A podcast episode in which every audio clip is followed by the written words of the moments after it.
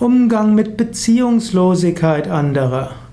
Vielleicht ist in deiner Umgebung ein Mensch, der anscheinend unfähig ist, Beziehungen einzugehen. Weder eine lang andauernde persönliche Liebesbeziehung noch andere Freundschaftsbeziehungen zu anderen.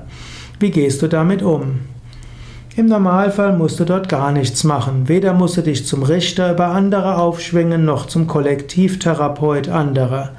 Wenn Menschen eben eher ruhig und alleine sein wollen, dann sind sie es eben.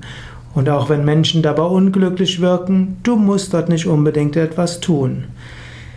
Du kannst natürlich überlegen, aus Zwischenmenschlichkeit willst du dem anderen helfen.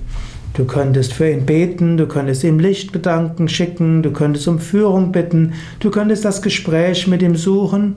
Oft am hilfreichsten ist, bitte ihn um, deine, um seine Meinung, bitte ihn um einen Gefallen, bitte ihn oder sie um Hilfe, beziehe ihn oder sie etwas ein.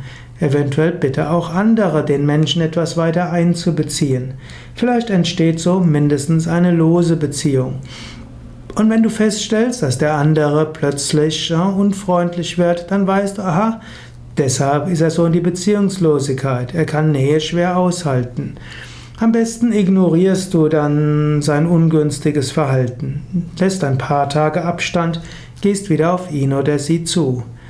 Ansonsten, wenn du dem Menschen helfen willst und er ist dafür bereit, Psychotherapien gibt es heutzutage, die Menschen helfen, wieder in gute zwischenmenschliche Beziehungen gehen zu können.